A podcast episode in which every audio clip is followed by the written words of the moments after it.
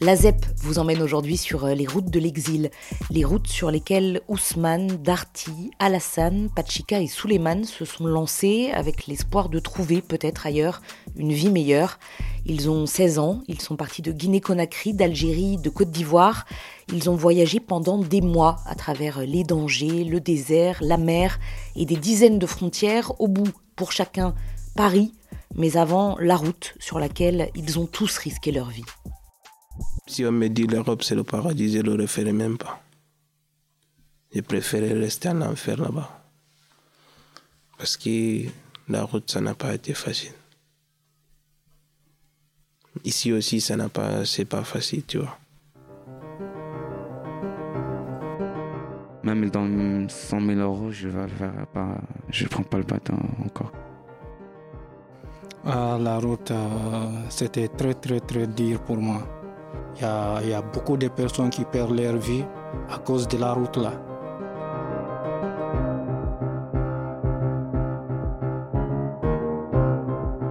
ZEP, le podcast. Ma maman n'avait pas le moyen pour payer ma scolarité et tout. On avait une maison là où mon père nous a laissé. La, la maison était à une zone réservée par le gouvernement. Donc, euh, ils ont démoli ça l'année 2019. Ça nous a poussé de quitter là-bas, on n'avait pas où aller. Donc, ma maman nous a envoyé chez mon oncle. On a resté là-bas. Donc, comme mon oncle aussi n'avait pas le moyen, il a vu mon, mon, situation et ma famille et tout. Il a dit pourquoi je ne prends pas la route pour aller en Europe. Un jour, j'ai pris la décision, je suis allé chez ma maman. Bah, elle hésitait au début, mais après, elle a su que ouais, c'est vrai. Elle n'avait pas le choix.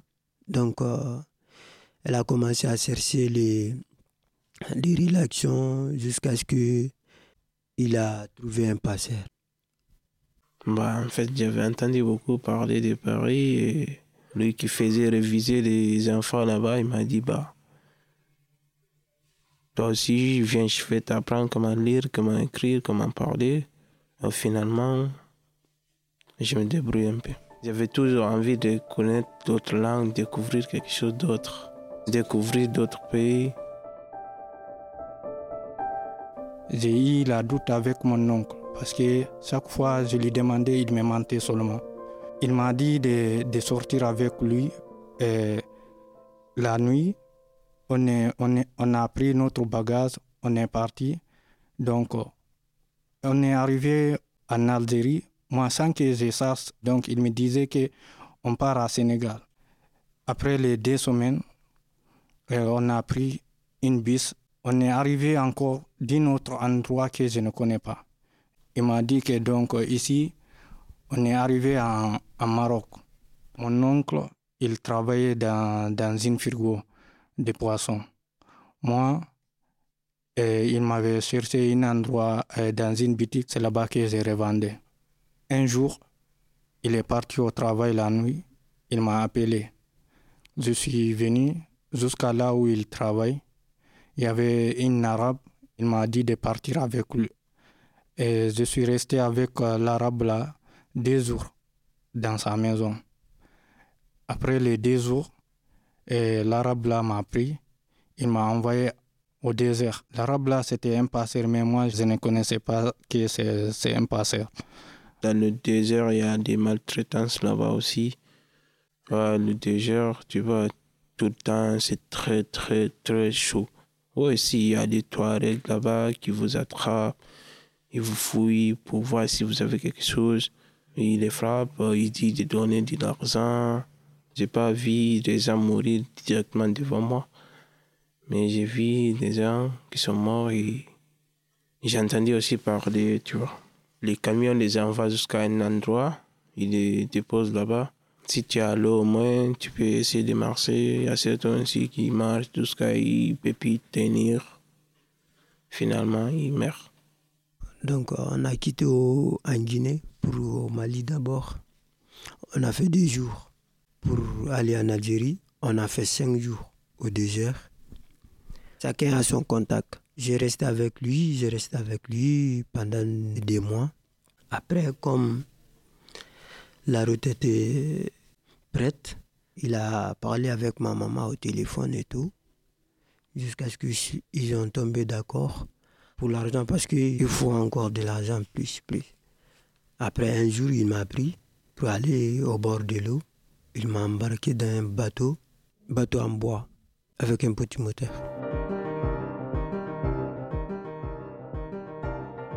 Au désert, j'ai trouvé beaucoup de, des Africains, des femmes, des hommes, des enfants. Les Arabes sont venus avec leurs véhicules. Après, il y avait, il y avait une pirogue en, en haut de la véhicule.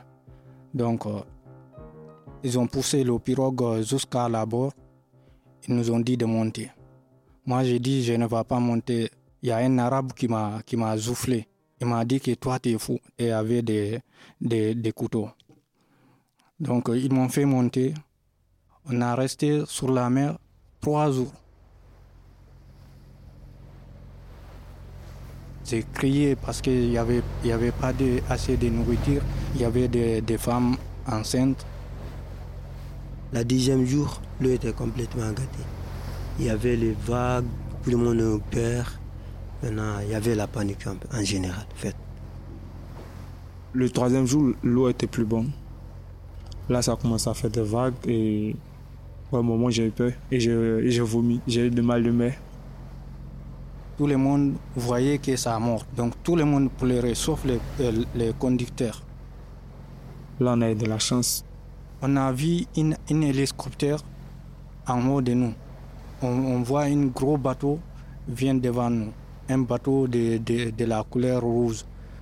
Dès qu'ils ont, ils sont approchés de nous, ils nous ont dit tout le monde de s'asseoir parce que tout le monde criait dans le bateau. On s'est assis tranquillement. Donc ils ont jeté les, les gilets et nous ont tous fait monter dans leur bateau. On est venu en, en île Canaries. Il n'y a pas eu de mort.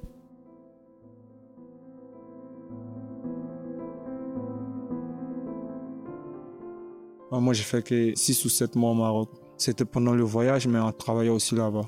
Parce qu'on n'avait pas assez d'argent. Quand je suis arrivé au Maroc, j'étais d'abord à Nador. Et dans Nador, c'est là maintenant j'ai croisé un de mes potes. On s'est croisé dans une maison comme ça. Et dans la maison, on dormait là-bas. Et le lendemain, on est parti chercher un deuxième qui s'appelait Abou. Comme on vivait ensemble, on a fait bien connaissance. Souvent, quand il n'y a pas de la police, on passe se balader en ville ou soit dans la forêt. Et quand j'ai traversé, une semaine après, l'autre m'a suivi, mais eux, ils n'ont pas retrouvé le bateau. Genre, le bateau s'est perdu sur l'eau. J'avais qu'un téléphone touche, donc je ne peux pas savoir si s'il y a un naufrage ou pas.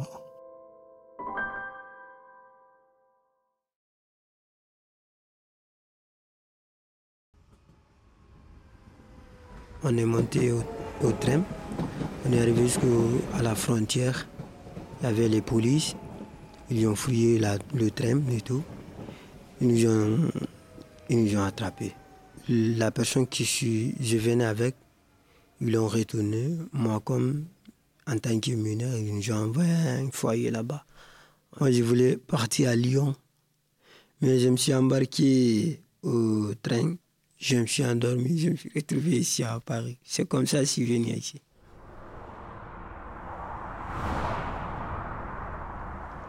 Je suis arrivé par Bayonne. C'était la nuit vers 0 heure comme ça, il y avait beaucoup de la pluie. J'ai pris le bus pour arriver à Irun. Comme on n'avait pas un repère, s'est dit, bah, vous ne restez cachez vous ici. On va voir le plat, comment on va faire. La police nous avait aperçus déjà. Ils nous ont poursuivis, on était quatre comme ça, mais les autres s'étaient cassés. Pour ne pas qu'ils voient les autres, on a couru d'un autre sens, quoi. Sur la route, il y a trop de souffrance. C'est pour cela que j'ai j'ai déconseillé tous mes amis qui sont au pays.